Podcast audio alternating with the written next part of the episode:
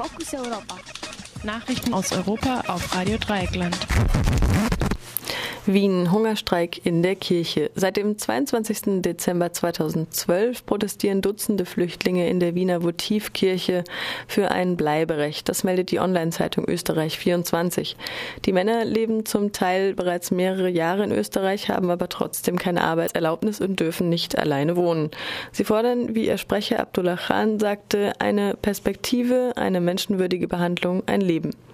Zitat, wir haben das Gefühl, dass uns niemand ernst nimmt. Über uns wird gelacht und man behandelt uns wie Tiere. Wir fürchten uns nicht. Selbst wenn man uns in Schubhaft nimmt, werden wir den Hungerstreik weiterführen. Uns ist wichtig zu sagen, wir sind keine Kriminellen. Wir kämpfen nur für unsere Rechte. Zitat Ende. Kran. Asylbescheide werden in Österreich im Eiltempo durchgepeitscht. Die Menschen würden für einen Krieg und eine Politik in ihren Ländern bestraft, die nicht die ihren seien. In der Kirche herrscht eine Temperatur von um die 0 Grad. Die Caritas ist rund um die Uhr im Einsatz. Helfer bringen Kleider und waschen die Wäsche. Es gibt eine Notfallversorgung für die 60 Menschen, die zurzeit nur Tee und Wasser zu sich nehmen. Mittlerweile hat die rechte FPÖ die Flüchtlinge wegen Verunglimpfung religiöser Symbole und Nötigung angezeigt.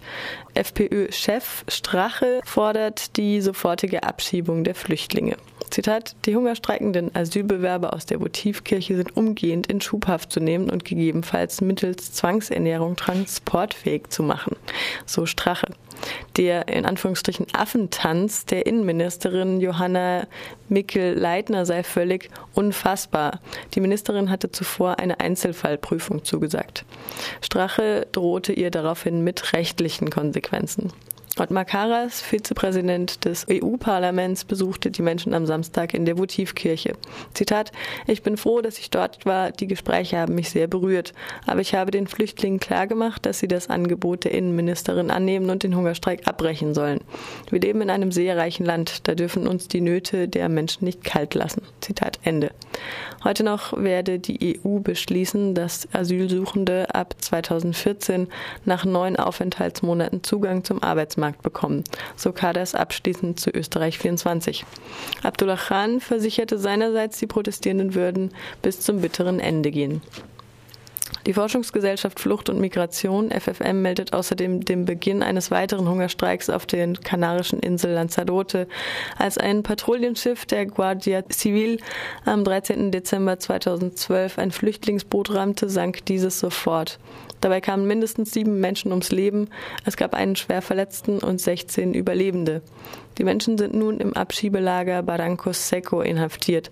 Sie begannen den Hungerstreik, um den genauen Hergang des vermeintlichen Unfalls zu erfahren. Obwohl nach offiziellen Angaben eine strafrechtliche Ermittlung eingeleitet wurde, sind die Überlebenden zu dem Vorfall bislang nicht angehört worden. Zudem fordern sie Entschädigungen für die Angehörigen der Toten und Vermissten sowie die Legalisierung der Überlebenden. Madrid. Privatisierung im Gesundheitswesen. Trotz Nebel und Kälte gingen tausende Menschen am gestrigen Montag in der spanischen Hauptstadt auf die Straße. Grund für diese erneute Marea Blanca war die Privatisierung von sechs öffentlichen Krankenhäusern und 27 Gesundheitszentren am 27. Dezember des vergangenen Jahres. Die Menge war zur Mittagszeit auf dem Weg zu Puerta del Sol. Dort gab es eine Schweigeminute zum Tode der öffentlichen, kostenfreien, qualitativ hochwertigen und allgemein verfügbaren Gesundheitsversorgung. Proteste dieser Art bekamen den Namen Marea Blanca, weiße Flut, benannt nach den weißen Kitteln der Demonstrierenden. Die Sprecherin des Ärzteverbunds von Madrid, AFEM, Monica Garcia, sagte, dass heute einige Direktoren von Gesundheitszentren ihren Rücktritt erklären würden. Wir werden die Patientinnen und Patienten weiterhin über den Verlust eines wichtigen Guts informieren. An der öffentlichen Gesundheit wollen sich nun private Unternehmen bereichern. Die Regierung erklärte sich hinsichtlich der Sparmaßnahmen offen für neue Vorschläge. Von Seiten der Beschäftigten im Gesundheitsbereich. Nächste Woche soll in Madrid mit den Gewerkschaften weiter verhandelt werden.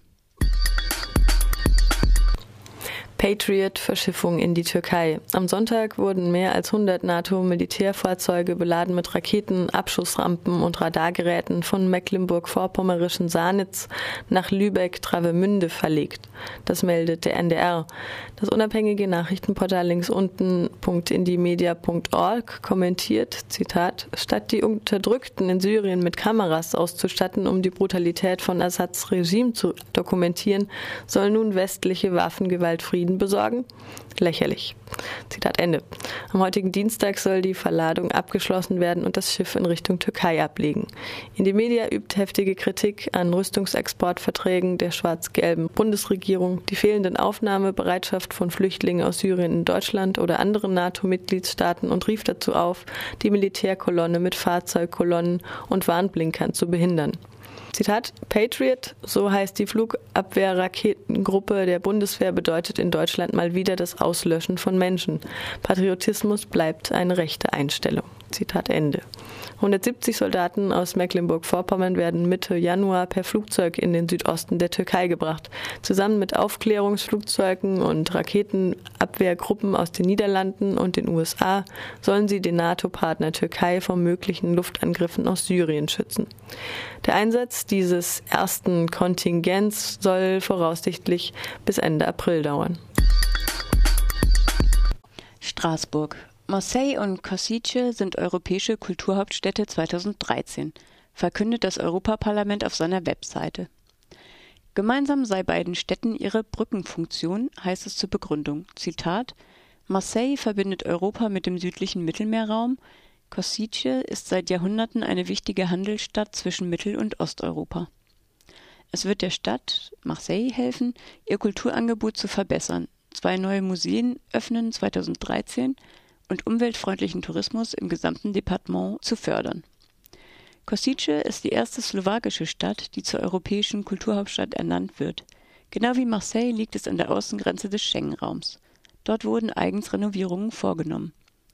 Die Auszeichnung wurde vom Ministerrat der EU seit 1985 an mehr als 40 Städte vergeben.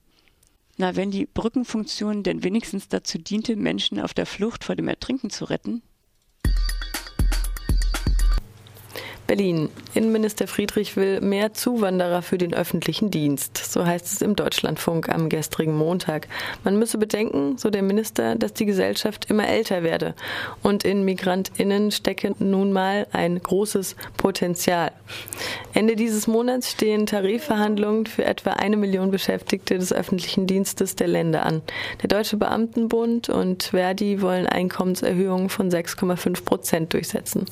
Die Berliner Morgenpost Post zufolge ist in Deutschland die Zahl von Asylsuchenden im Jahr 2012 um 50 Prozent gestiegen. Jeder siebte Flüchtling traf dabei in Berlin ein. Die Menschen werden dann nach dem sogenannten Königsteiner Schlüssel auf die einzelnen Bundesländer verteilt. Paris. Offener Brief gegen die Ehe für alle. In Frankreich gibt es weiterhin Proteste gegen die Initiative von Präsident Hollande, die religiösen Chefs der Katholikinnen, Muslimen, Jüdinnen und Juden sowie der Orthodoxen sprachen sich geschlossen gegen die Gleichstellung von gleichgeschlechtlichen Paaren aus. Einzig die Buddhistische Union bezog keine Stellung in der Debatte. Konservative warfen dem Staatschef vor, mit der Initiative Ehe für alle wirklich wichtige soziale Probleme wie die Arbeitslosigkeit zu verschleiern.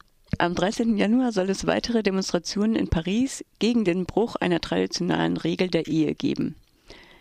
Wenn dieses Gesetz erlassen wird, zerstört es die Familie, die sozialen Strukturen und das bürgerliche Gesetz, und das wird unumkehrbar sein.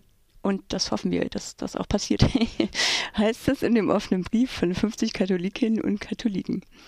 Die sozialistische Regierung erstellte den Gesetzesentwurf zur Ehe für alle, nachdem Umfragen ergeben hatten, dass 60 Prozent der französischen Bevölkerung den Vorschlag einer Gleichberechtigung gleichgeschlechtlicher Paare gutheiße. Doch kein deutscher Mülltourismus. Die Möglichkeit des Exports von Atommüll ins Ausland soll nun doch nicht gegeben sein. Nach Angaben der ARD ziele die betreffende EU-Richtlinie auf Länder ab, die keine Möglichkeit zur Endlagerung auf ihrem Territorium hätten. Dies sei in Deutschland nicht der Fall. Zitat ARD. Nach den heftigen Protesten von Umweltverbänden und Opposition will das Bundesumweltministerium die Novelle zum Atomgesetz noch einmal überarbeiten und sicherstellen, dass die Entsorgung deutschen Atommülls in Deutschland festgeschrieben wird. Zitat Ende. Das Ministerium hatte zuvor eingeräumt, dass der Paragraph 9a des bestehenden Atomgesetzes keineswegs eine Entsorgung im Ausland ausschließe. Dies solle nun mit der angekündigten Überarbeitung unzweideutig geregelt werden, heißt es in der ARD. Trotzdem bestehen von Seiten der Umweltorganisationen weiterhin Befürchtungen, dass die Gesetzesnovelle den Weg für Exporte nach Russland freimache. Zitat, damit öffnet Altmaier den Deckel zum russischen Atomklo, erklärt Greenpeace-Sprecher Tobias Münchmeier am Freitag. Die Region um das russische Kraftwerk von Mayak gilt als einer der am stärksten radioaktiv verseuchten Orte der Welt und Russland wirbt offensiv auch Kunden aus dem Westen.